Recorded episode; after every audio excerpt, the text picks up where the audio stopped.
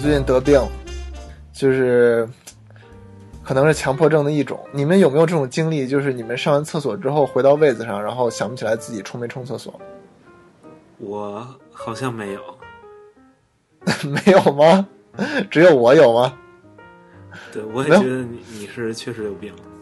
真的，我最近在公司就是去上厕所，然后那个大号，然后做完一些 BM，做完之后，然后每一次我其实都会冲水，然后走好几个门回到座位上，然后我就会回想刚才我干了什么，就历历在目啊，就整个感觉从头到尾，就包括那种心理活动历历在目。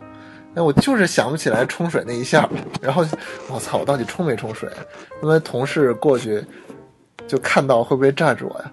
然后我就在那儿坐如针毡，完全无法做任何事儿。然后想五分钟，然后最后总算又站起来，推好几道门，再到那个厕所，然后检查一下自己冲没冲，发现哎冲了，真傻逼。而且你知道我们那个厕所还他妈带密码锁的，就每一个人进去都要再输遍密码，巨麻烦。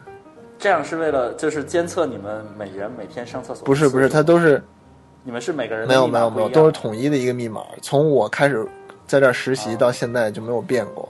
我哎，我特别关心嗯为什么对，我也很奇怪。我不知道我观察李国树来不？他们我操！但是我们每一个人输的密码都一样啊。这个禽兽来了以后，他这个上厕所次数就是和原来有显著的提高。那我以后 我以后就不去我以后不自己输密码上厕所，我就等着里边有人出来，正好一推门，帮我一挡门，我就侧身进去。哎对，你们这个厕所是公用的吗？废你妈话！我们还自己就每是你们是人一厕所。很多个公司在一个楼层 share 一个 bathroom，还是就你们公司在一个楼层？没有吗？我你想想，我们公司能和别的公司 share 一层对，那为什么你们要有一个密码呢？说我也不知道，就不让外人进吧，可能。而且我在想啊，因为女厕所也有密码，我在想是不是女厕所和男厕所的密码不一样，这样能够防止这个办公室性骚扰。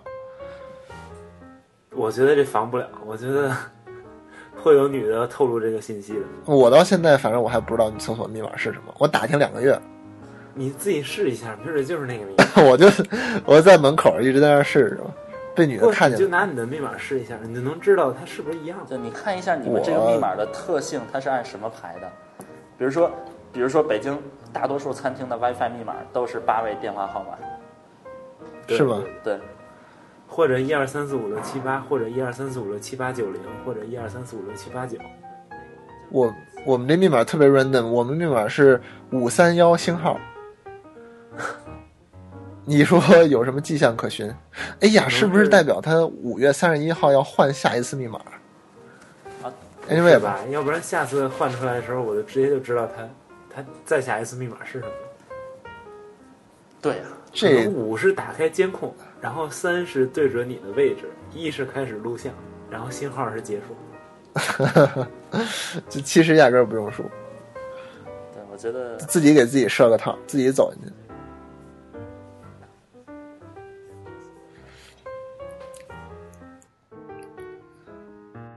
哎，我问你们一个问题：你们有仔细计算过你们每天的多想法有百分之多少和厕所有关吗？这我觉得，如果我至少百分之五十应该是百分之零吧。行了，我不想说这个话题了。我本来以为大家都一样，就我本来想找共鸣的。也许我们的听众朋友会有人跟你共鸣。好吧，听众朋友，请发送短信到……哎呀，不好意思，我已经没有国内手机号了。哎呀，这逼格真高！牛逼，请您发送邮件到 breadfm at 幺二六 com。分享您的厕所心得。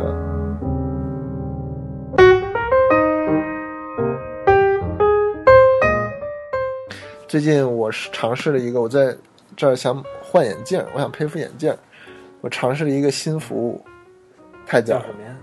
叫 Warby Parker，这是一个呃 W A R B Y Warby Parker 就是上 Parker 那个 Parker，就 P A R K E R，然后超屌，就是你知道美国眼镜特别他妈的贵，就比国内贵好多，我觉得国内已经够贵了。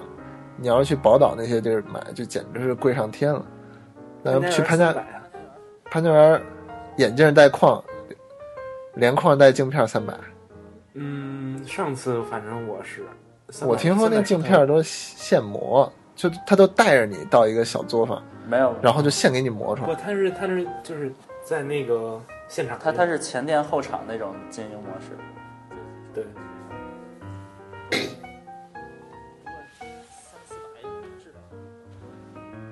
就说这个吧，这个真的挺靠谱的。Warby Parker 它是什么样的？它就是一个网络眼镜零售商，就完全去除中间所有的程序，就是听起来还挺直观的。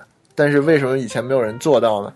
就因为你买眼镜是一个很 sensitive 的事儿，因为它关系到你的，就有点像买衣服，但是比买衣服还要 sensitive，因为眼镜是你每天都戴的，然后所以你舒不舒服啊，然后包括镜片好不好就特别重要。嗯所以 Warby Parker 怎么解决这个问题呢？首先，它在每一个眼镜的页面里面，啊，首先这个眼镜都是他自己设计的，就是这个公司自己设计的，都是比较基本的款，说实话都挺好看的。嗯然后你点进去之后，有各种朝向的图，啊不光有各种图，还有模特拍的各个角度的图，就是模特的脸会随着你的鼠标左右动，这样你可以从各个角度看到这个模特戴着这个眼镜什么样。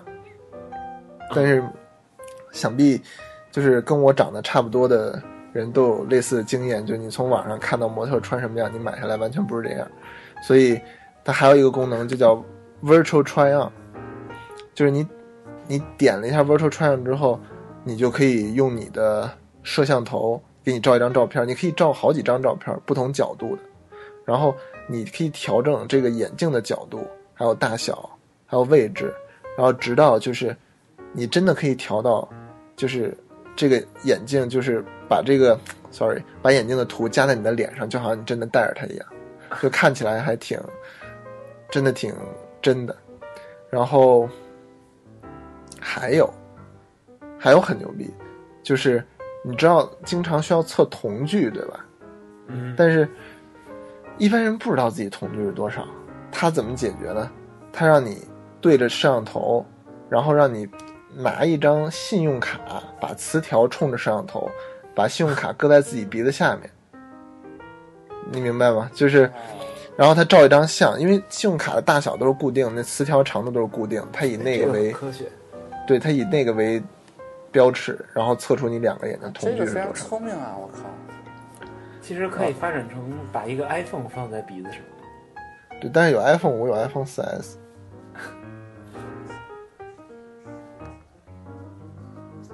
对，因为它有一个黑的那个磁条嘛，就真的还挺容易识别的。然后接着说，还是不够，就 Virtual Try On，说实话，我还是不够信。你不知道戴起来感觉是什么样，它还可以让你选五副眼镜框，它给你提供差不多五十种左右、四十种左右选择。因为我我只看了男款啊，然后你可以从里面选五副，然后他会把这五副镜框免费寄到你家里，差不多要五天，对，然后你试，试完了之后，他给你他在盒子里给你一个就是那种寄回条，就你可以贴到那个盒子上，然后搁到邮局，他免费再给你寄回去。嗯，然后你试完之后，你告诉他你觉得哪个好，然后再按那个好的给你做下来，最后总共花费是九十五刀，镜片加镜框。我去，他这个成本这么高，为什么还能这么便宜？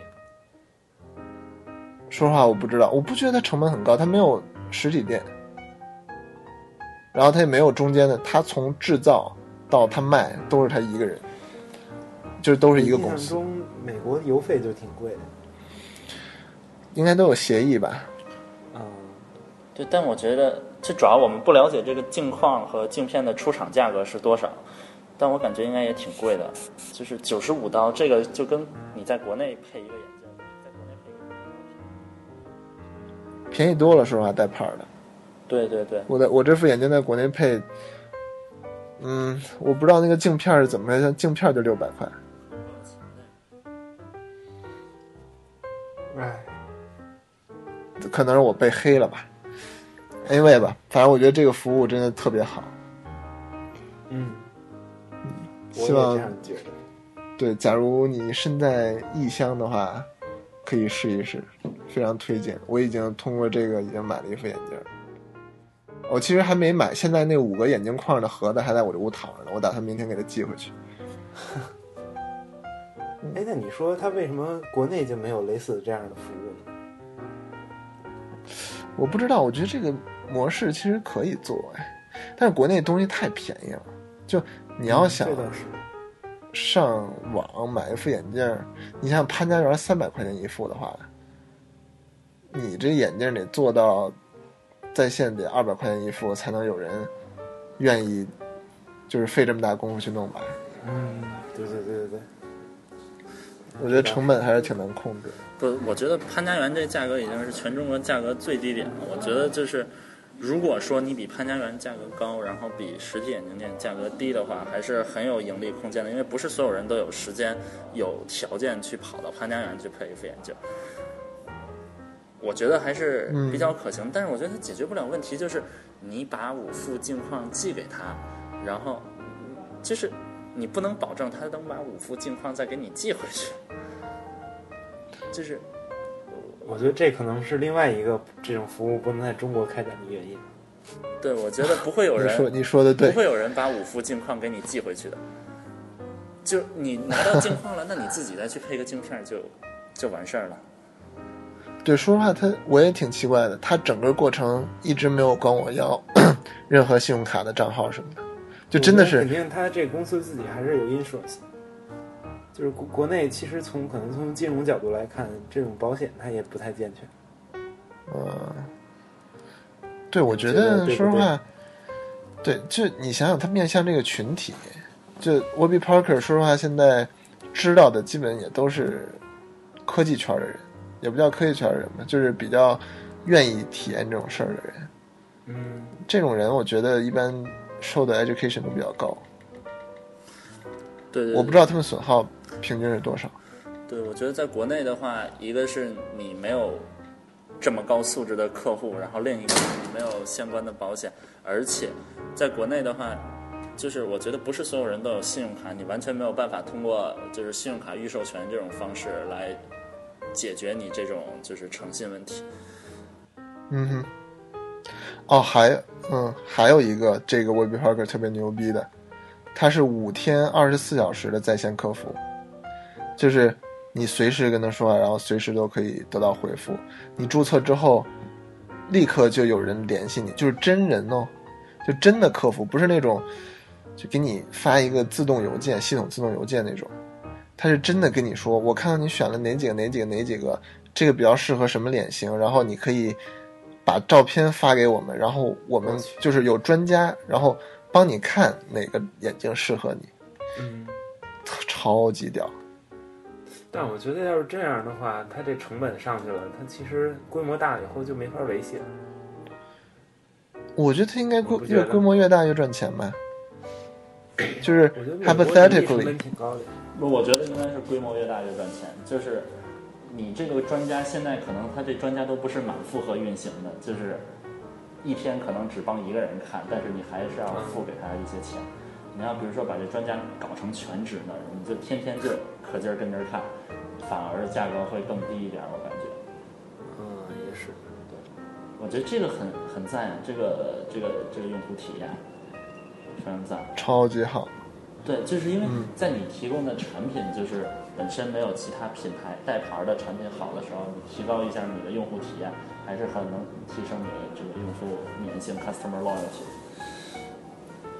我觉得这个这个国内可以加一下。哎呀，最近这个 Musify 又升级新版本了，我这个好像是它我下载这个 app 以来第一次更新。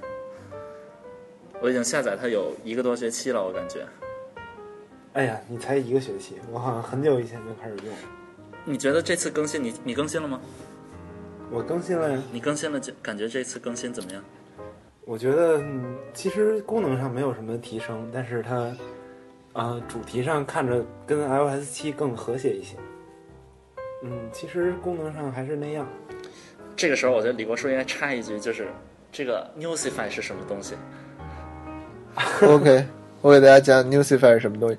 Newsify 是一个二，是是一个你嗯，好吧，好吧，好吧，我不给大家讲了。哎，你们这 Newsify 是什么东西啊？我从来没用过。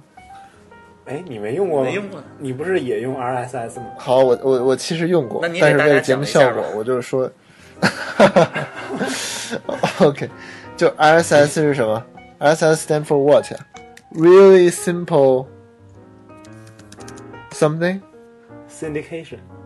哦、y e a h r e a l l y simple syndication，但是咱们这个英语是不是太装逼了？就是超简单。怎么说？聚合。超简对超简单聚合器，我操，太专业了。呃，是世界一流大学。就是什么呢？比如说，你有经常爱看的博客或者经常爱看的网站，然后但是你每次要看到它有什么新的内容的话，你都要在地址栏再输入这个网址，你要每天去 check，然后看它有什么新东西，这样就很烦，对不对？嗯然后假如你经常 follow，比如说是像我 personally 我 follow 二十多个博客，就各种人写的。然后，假如我要每天都去看一遍的话，简直太费时间了。然后 RSS 是什么呢？它是一种服务，呃，你把每一个网站的 RSS feed 搁到这个你选的这个服务里面，比如有 Feedly 啊、Feeder 啊，然后它就会把每一个网站的新内容自动抓取到你这个聚合源上，然后这样你可以在同一个页面看到你关注的所有的博客或者网站的更新内容。嗯一般来说，它就是不光会汲取这些信息，它还会重新排版，然后去掉那些广告啊，啊、就莫名其妙的排版，就把纯文字给你拎出来，然后让你看，所以特别方便。哎呀，听着还是不错的。但是我感觉，你觉得我解释到位了吗？哎呀，我这个接的不太好。我想想，不如菊花你来接吧。啊，我感觉这个功能就有点像像 Flipboard，就是像你自己选择一些你关注的领域，然后你自己订阅，然后就等于它自动给你汇编成一本杂志啊，这这这种感觉，或者就像邮件一样，你订阅了几个领域，订阅了几个网站，它每天一早你一刷新就自动把最新的东西都就是呱啦呱啦呱啦都给你下载到本地一样。嗯，但是我觉得，其实就这我。觉得用 email 来收这些东西其实特别累赘，因为怎么说呢？毕竟它是它不是用来专门用来阅读的一个客户端。嗯，就是它阅读体验肯定会更好。假如你用对对 RSS，对对假如你用 RSS 并且挑了一个好的客户端，你的阅读体验就会更好。但我觉得 Flipboard 并不是一个好的客户端。嗯，Freeboard 压根不是一个，RSS 客户对，它不是一个 RSS 客户端，因为你选你可选的东西太少不。是很好。说说实话，我也不是很喜欢，我不不理解为什么当时这么多人趋之若鹜，就是觉得这个翻页效果简直太酷炫了，简直停不下来了。我从来没有过这种感觉。我用 Feeder，呃，不好意思，Reader，我一直是 Reader 的忠实用户。其实，哎，说 Reader 是客户端也不太公平，它分两层，一层是你真正订阅这些博客的订阅服务，就是这个就是抓取这些博客内容的，是一个服务。我在用的叫 Feedly，我也在用。然后我的你们都用的是 Feedly 吗对对对，？OK，然后抓取内容的是 Feedly，但是我用我在手机上用来看内容的叫 Reader。其实 Reader 是连到 Feedly 上，然后 Feedly 把这些 content feed 给他。哎呀，这说起来特别拗口，把这些 content 怎么说传给他，嗯，他自己不抓取。啊，那你为什么不用 Feedly 直接来看呢？说实话还是阅读体验不好吧。阅 Feedly 做的，它手机端的这个软件做的挺累赘的，而且设计不是很好，就是它的各种手势操作啊，都很不 intuitive。我不知道他为什么要做成这样，我我的主要就主要主要是阅读体验问题国，内用不了 Feedly 官方的客户端，所以我也没有是吧你们是这用不了吗？真的不好，就是能用我也不会用。所以现在主流的都有什么客户端呀？哎，我们刚才说的 Newsify，还有就是我在用的 Reader，还有什么？有没有国产的 RSS 客户端国产的哎有一个叫 Ziner，？Ziner 是国产的吗？再说一遍，Ziner 是什么东西？Z I N I N E R，Ziner，它哦的在 App Store 的截图都是左上角有一个中国联通的。这个开发者太 low 了。对这个开发者，他确实是，不，他其实作品还是不错的，但是之前一些回复啊也做的不错，就是到后来我觉得他，毕竟自己一个人开发，技术还是跟不上，经常有一些奇怪的错误，这么多版本没有修正，所以我后来也就放弃了。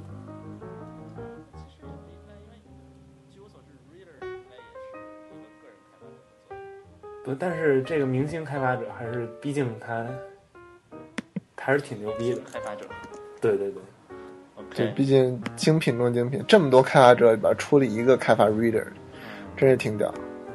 所以，哎，这 Reader 为什么这么屌啊？它有什么 special feature 吗？说实话，因为我对比很少，我只对比过 Newsify 和 Reader，所以我觉得说真有什么特殊 feature，我也不一定说得上来。首先，你可以有多个账户，我不知道 Newsify 可不可以有，就是你可以有 Feedly 账户，你也可以用 Fever 账户嗯，或者 Readability 账户，然后你也可以有一个这些账户说的都是就是上一这些账户说的都是对上面一层，就是和 Feedly 是相同的一层，他们负责抓取那些信息，相当于 Reader 是一个展示这些信息的一个软件。嗯。然后你有多个账户，然后在每一个账户里面呢，有很多不同的手势操作，嗯，比如，嗯，比如有什么？比如你可以长点住一个文章之后，然后就会出来一个框，你就可以选把这个文章下面的所有文章都标记成已读，或者把这个文章上面的所有文章都标记成已读。啊，然后你在进入一个文章之后，哦，还是说那个手势操作啊，就是在一个文章标题上向右滑，就是把它从未读变成已读，或者从已读变成未读，嗯。然后向左滑就可以加星标，然后打开进去之后，我觉得它阅读体验非常好，就它的呃背景是一种有点发黄的纸的那种颜色，然后前面的字体你可以自己调，颜色是黑色，然后它怎么说呢？它在那个文章里面阅读体验非常好，然后并且你从屏幕右边往左滑就能出现各种分享，还有什么啊、copy link 呀，存到 Evernote 啊，就这种嗯第三方分享功能。然后它在每一篇文章的顶上还有一个 readability，就假如你发现这篇文章直接看排版还是不够好，你点一下那个键，它就自动给你用 readability 的引擎再给你排版一遍，然后让你看得更舒服。哎，我觉得这，所以我觉得嗯哼，感觉就是 Newsify 其实功能上跟它差不多，但是可能做的体验没有那么好。确实，我觉得 Newsify 不如这个。Newsify 有一个，就我觉得 Newsify 功能也差不多，但是 Newsify 我觉得它最大的特点是它有另一种浏览模式，就像报纸一样的浏览模式。哎，那那个 Reader 它是在 iPad 上也是一个列表吗？在左侧。对，也是一个列表在左侧，对，有点像邮件的那个。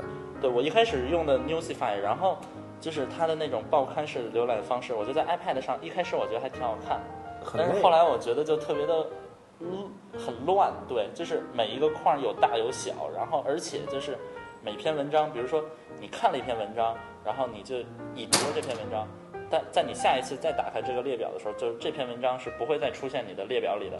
然后这个时候，就所有文章的大小就会重新再排列一遍。然后我就觉得就很，就是它不是按照这个文章的篇幅或者重要性来排这个文章显示的大小，它只是随机的，对一块大一块小。就所以你的眼睛就会就就经常要费力去定位那个标题和内容。对，而且就是它放大的内容，反而不一定经常是重要的内容。你可能点进去以后，发现这只是一个就是很就是很不重要的内容，所以就是会我感觉在遴选内容上会浪费很多那。假如，假如它加入一个智能算法，就是，假如这个软件一直 connect 你的信，就是怎么说，一直一直在 collect 你的信息，就是它发现你最爱看哪一个信息源的东西，然后你在文章标题有哪些字儿的有哪些关键词的情况下，你会更容易点进去，然后有哪些关键词你会直接把它标成已读，然后它一直学习学习学习，然后最后直到就是知道你觉得什么重要，故意把那个给你放大成头版，你觉得这样会好很多吗？我觉得挺好的呀。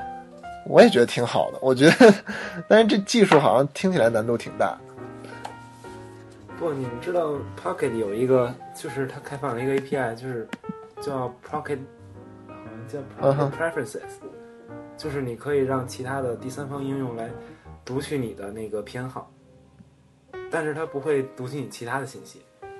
就像原来那个叫有个叫什什么什么阅读器来着，有一个叫啊，Zite，那个就是借用了这个来进行排进行排版和那个内容的筛选。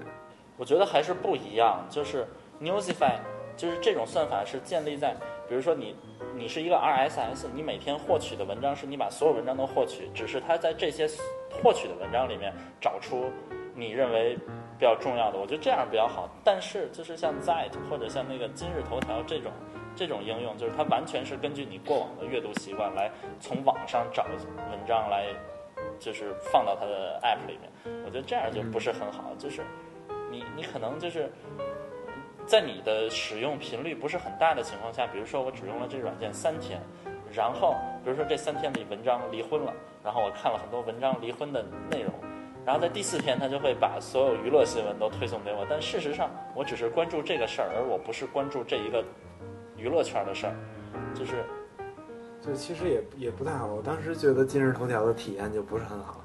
对，而且就是它这个算法，我觉得还有待开发的空间。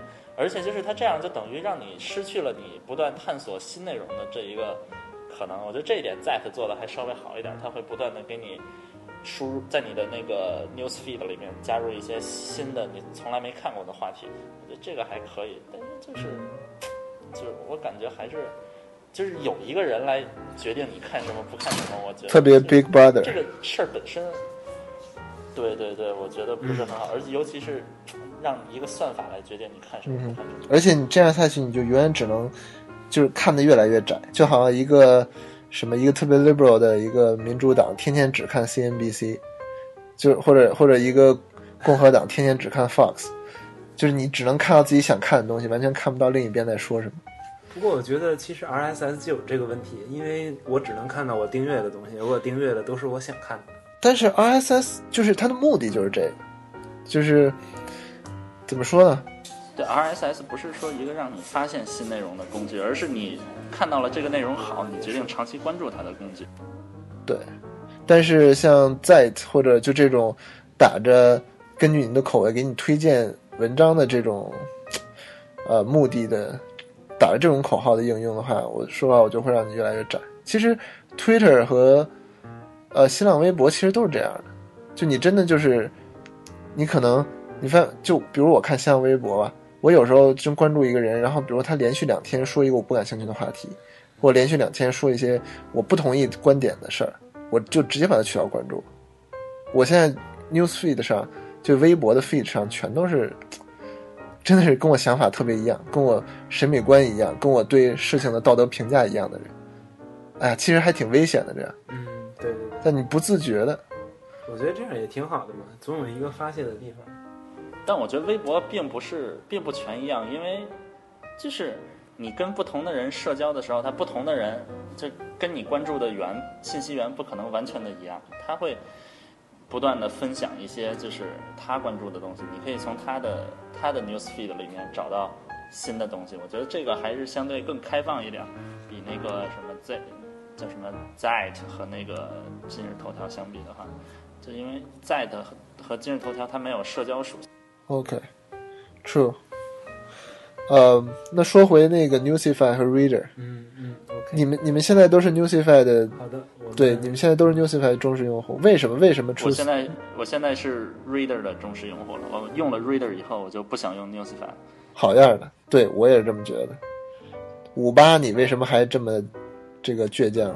因为它确实挺好用的，我没有觉得有什么不好用的。我之前用过一段 Ziner，但是就是一个是它 bug 比较多，另外一个它耗的流量确实太高了。其实，在那儿，呃，相比而言，它有一个特别好的功能，就是 Reader 都没有的，它它可以，就是它自动会侦测到这个源这个源或者说这篇文章是不是那个被截取过，然后它去自动从 Readability 引擎去抓那个排版。就是你读着读着，然后它就一下变成全文了。我就不太明白为什么 Reader 或者 Newsify 一直没有这个功能，但是我觉得这个并不影响我换成 Newsify。我觉得 Newsify 有一个我特别喜欢，而 Reader 没有的功能，就是在你添加一个 RSS 的时候，比如说你输入，比如说我今天想关注一个呃 like 呃，比如说爱范儿，我输入爱范儿，它只要输入中文的爱范儿，它就会自动在网上搜索，然后自动帮我找到爱范儿的那个 RSS feed 是什么，嗯然后我只需要点击，就是就我只用添加的话，然后它就可以直接把它添加进来。但是在你用 Reader 的时候，它就没法实现这个功能。嗯，Reader 其实有两种添加方法，一种是你真的要输入那个 RSS 源的地址，就是最后会以一个呃，我忘了会以什么结尾了，四个字母 HTML 还是 XT 什么的，anyway 吧，它要不然就输入那个地址，你也可以直接输入你想关注的这个网址，但是你必须输入全，然后它会在整个网址上搜索，就是看有没有 RSS feed，然后给你加上去。嗯，但是就是我感觉它这个对，就是对国外网址的支持明显要好于对就是对中国一些本土的博客啊什么的源的支持。对对对，这确实是。对，就是我没有办法我觉得这一点我不知道那个 Newsify 是怎么实现的，就是我输入中文也可以，但是我觉得那个功能还是非常好。OK，啊，我觉得我好像没有回答问题，为什么用 Newsify？对你还是没有回答问题。我觉得它其实最好的一个功能就是，我不知道 Reader 现在有没有，就是它有一个后台同步的功能。有有啊，有，为什么 Reader 要出二啊？不就是为了加后台吗？有后台同有后台同步吗？没有吗 你？看，中式用户不知道。哦，对，说到那个 Reader 初二，Reader 二的 Mac 版刚刚出了，是免费的，大家赶紧去下载啊！咱们回到 beta 版我也用了，啊，赶紧回到刚才那个话题。我觉得这个手势非常好。好，我们回到刚才话题。嗯这个它有一个选项，就是你可以，就是在后台，比如说每六个小时就自动抓一次同步，然后它在它在你不自动同步的时候，你可以选择打开以后它不去联网同步，这样其实能省不少流量。而而且我其实早上开机以后，它会自己同步一遍，那时候在家还有网呢，就是我基本上早上坐地铁我能看到最新的，而且我就是一点流量都不好。嗯哼，其实还是挺重要的，因为流量一天一个月三百兆、四百兆也就那样。对，而且 RSS 确实，就你一次弄下来整出一一千篇文章下来，还是就流量消耗挺大的，而且速度慢。啊，不，三 G 没有速度的问题。尊贵的联通用户，哎，谢谢。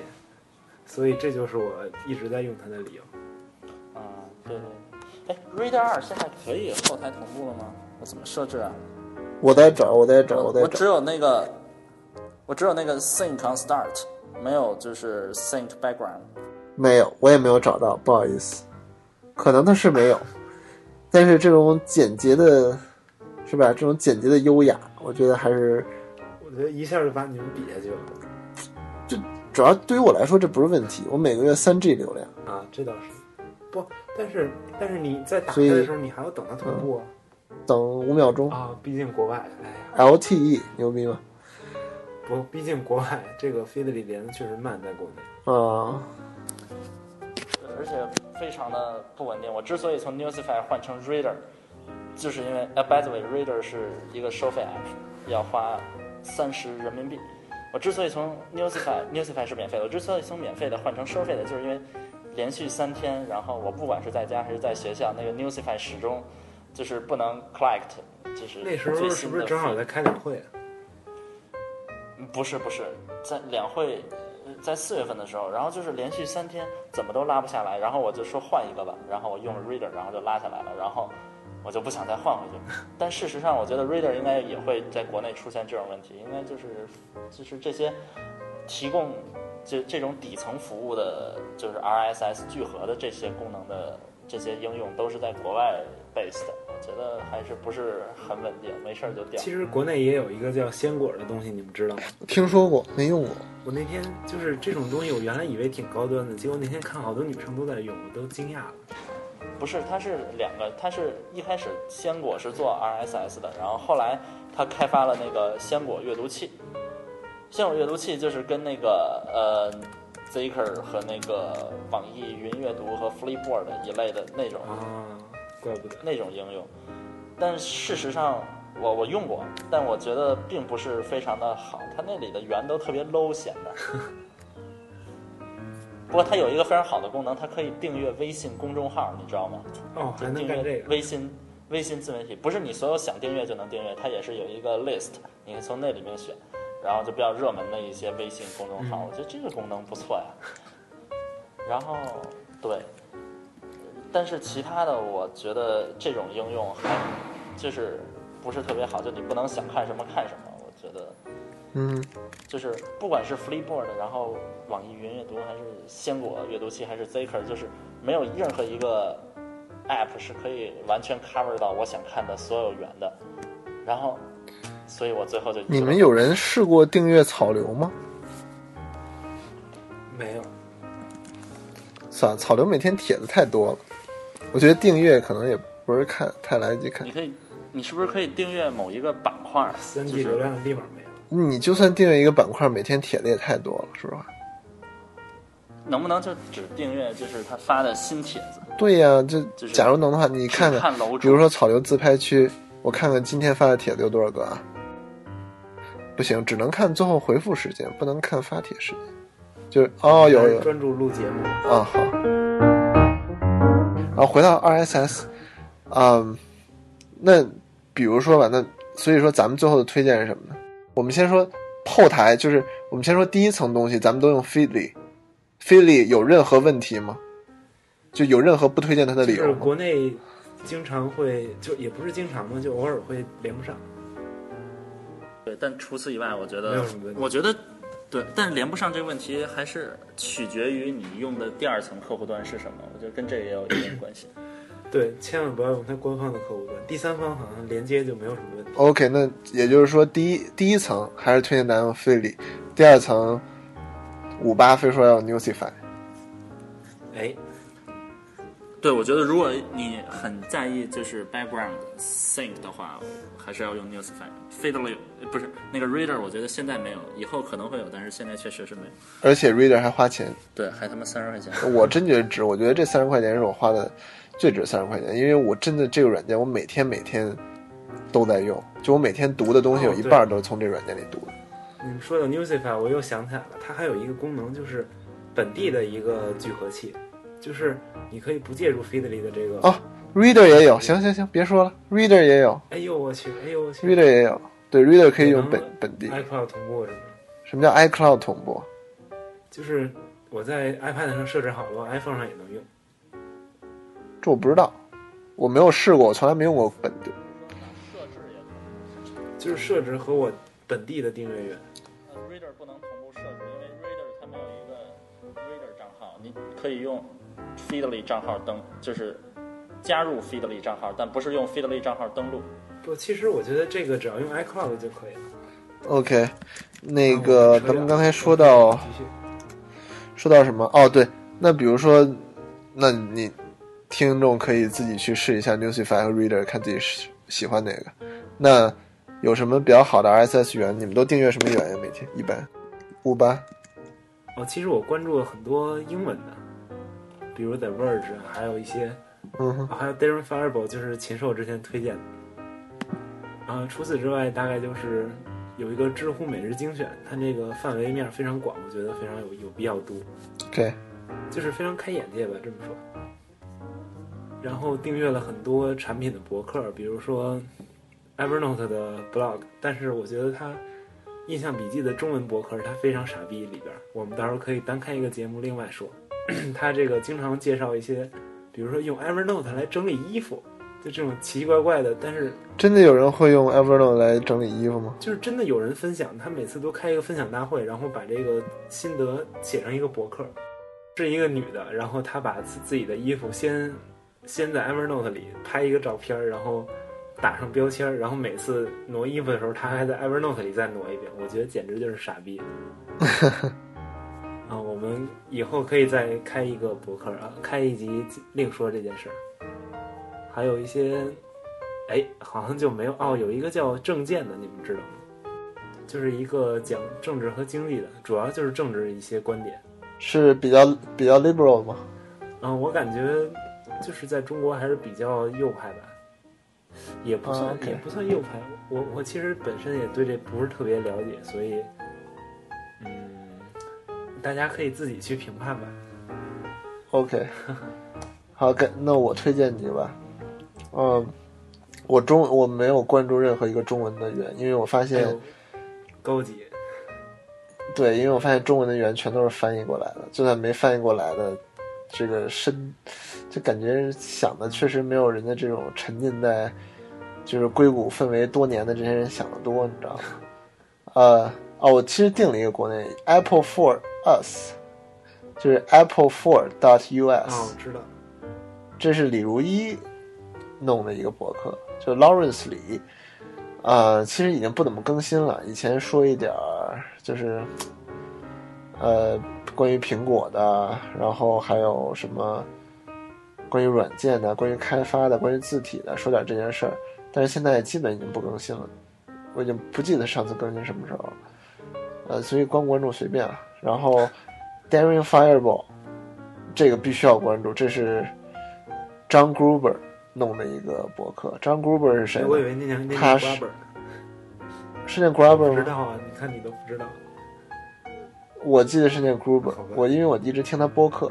啊，合理。那个他是谁呢？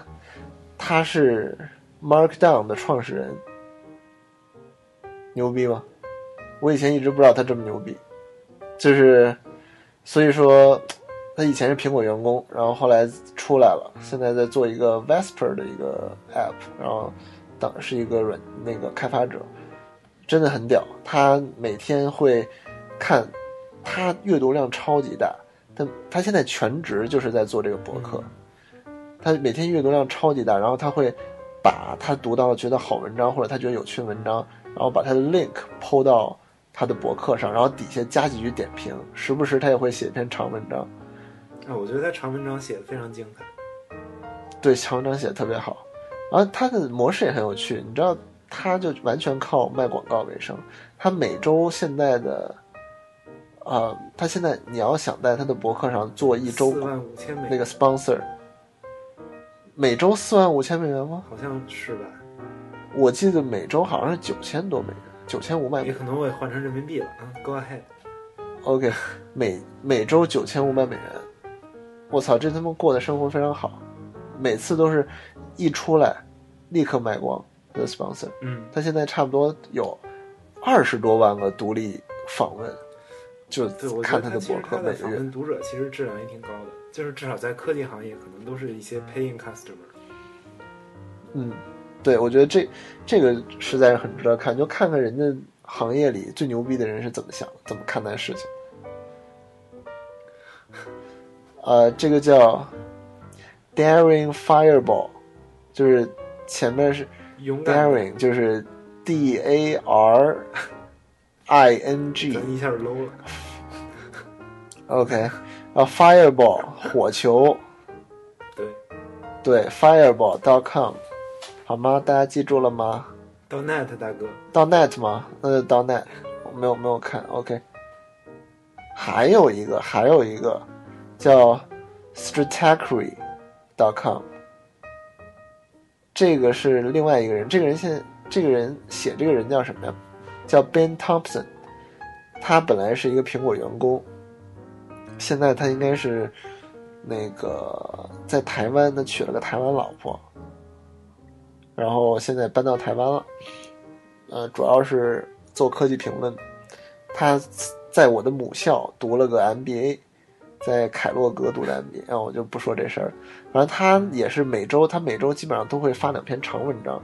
他和刚才那个张 Gruber 的方 approach 特别不一样。Gruber 是看别人的文章自己点评，相当于是一个怎么说呢？呃，怎么说评论员，但是呃，这个 Ben Thompson 他是每周基本都会写两到三篇特别长的文章，就是写他对业界的思考。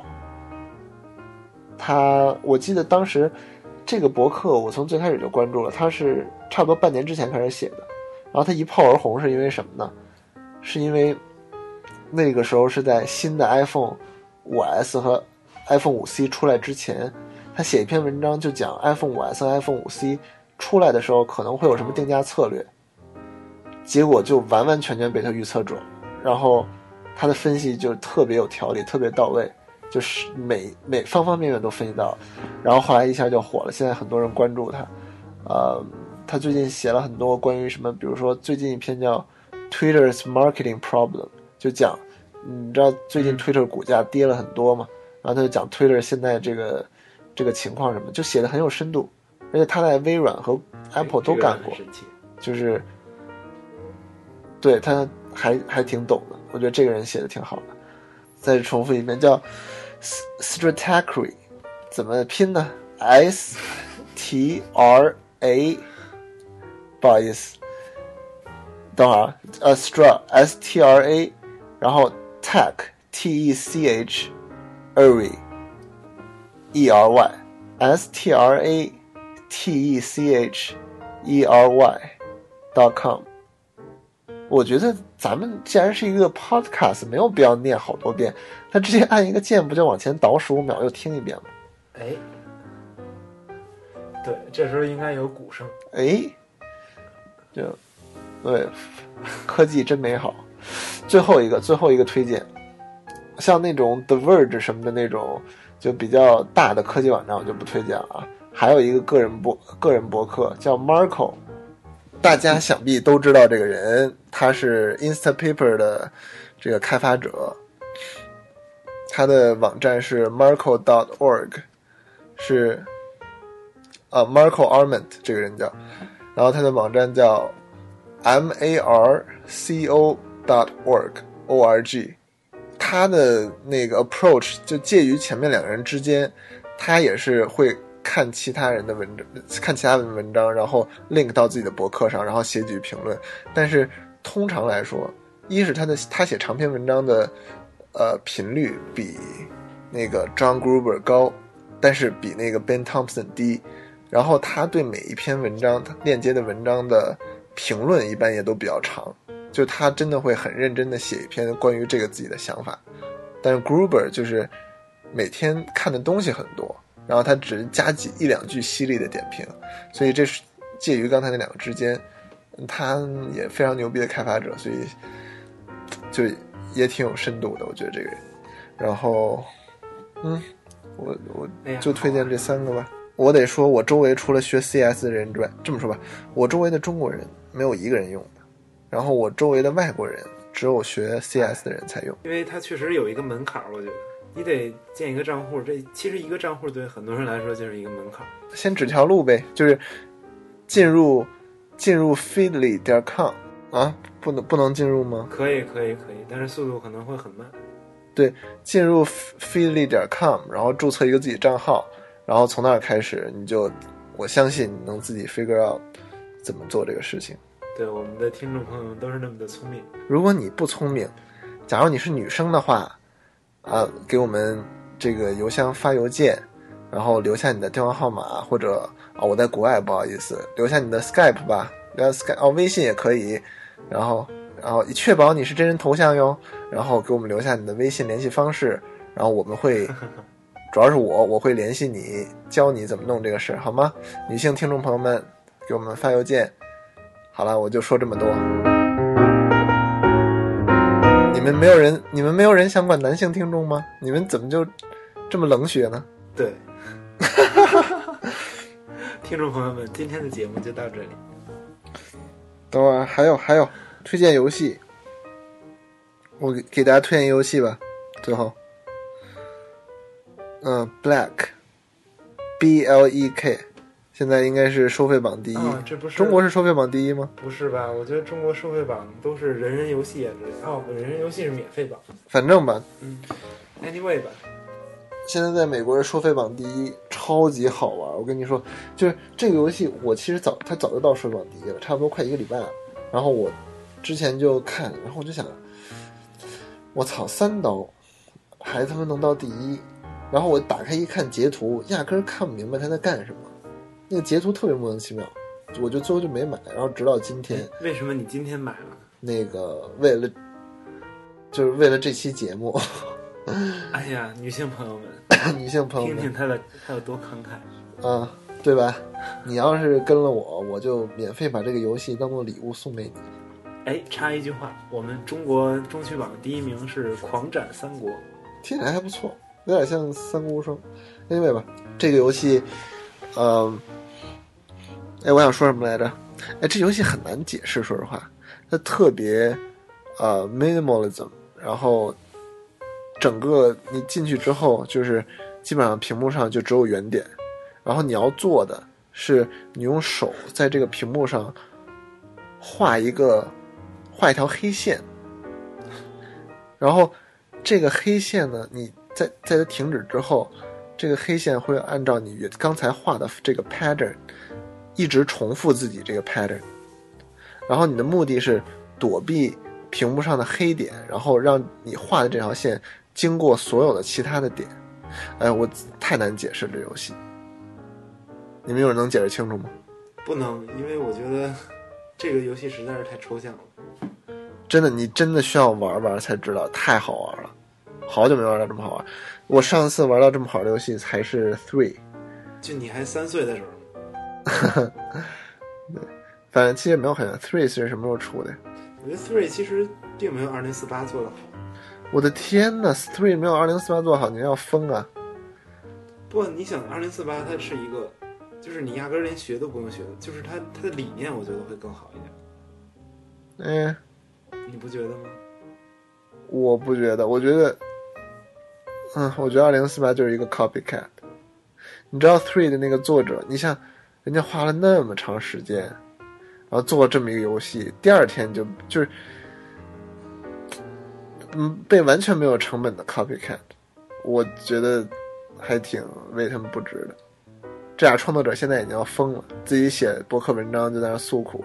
不，我觉得其实，哎，其实他，我觉得绝对是有自己的原因。就是你做的东西，为什么能那么容易被 copy 掉？我觉得绝对不是一个一个一个价签在那儿摆着的原因。就是从截图上看，我觉得二零四八其实就是网页版原来原版的二零四八，我觉得就是在 polish 上面感觉比那个三更好。我觉得看截图我就我就不想再玩儿。你确定吗？你玩过三吗？三的设计简直太美了，但是三就是所有的音效，包括它每一个就是呃两个 tile 合在一块儿的时候那种弹动的效果，就做的太精致了，太美了，真的特别棒。就比和二零四八完全不是一个不是一个量级的。二零四八一看就是二零四八是一个更像是程序员导向的游戏，或者说更像是病毒传播导向的游戏。但是三，它是真真正正的在做一个产品，就真真正正在做一个呃有艺术感的一个游戏，我觉得。对，但是它的截图实在是这个画风我，就是我觉得更像个小孩儿游戏，所以当时不太能接受。嗯哼，但是我真的觉得值得一试。现在三已经在北美的收费榜已经，我操，已经出榜了，已经不知道到哪儿去了。我看我在找，真惨，这刚几天啊，现在在第七十九名，有四千个五分评价。但我觉得肯定还是他自己有问题。我觉得他光诉苦也没用，他他这个，嗯、怎么说呢？Anyway 吧，我们继续吧，还是啊，行，这个太 debating。还有什么？最近还有什么？还有什么事儿啊，《生活大爆炸》在中国被禁播了，大家应该已经知道了。啊？这我就简直不想评价了，我没有什么可评价的，每一个人都知道应该做什么评价。我觉得这真的是挺多此一举的，但是他也不是说像像那个查克罗尔说的那样，是因为什么内容被审下去，其实就是最近他要要整治这个互联网这个这个什么黄扫黄内容，对，正好赶上了，政府才不管呢，谁让你当时引进了呢？肯定是这样的一个嗯。没有办法，我觉得在在国内应该习惯这种行为。哎，张朝阳还他妈就是你这张朝阳有一篇采访，就是有人跟他说《生活大爆炸》下了你怎么办？然后张张说，其实我们理解，然后什么。呃，生活大爆炸只占我们广告收入的一小部分，其实也都是白领在看，没有那么多人看，所以我们还是理解的。然后，并且呢，而且我们长处不在这儿，我们不光做这些引进，我们也有自己的自制剧，什么屌丝男士啊，不啦不啦不啦不啦。然后说，对，然后说那个其实 其实我们我们还是能活得挺好。咔嚓，没几天，屌丝男士被禁了，还挺牛逼的。对 对，就是。那个简直是小鸟，呃，无法评价。我觉得这种事已经无法评价了。每一个人心里都有两个字的评价：傻字打头，逼字结尾。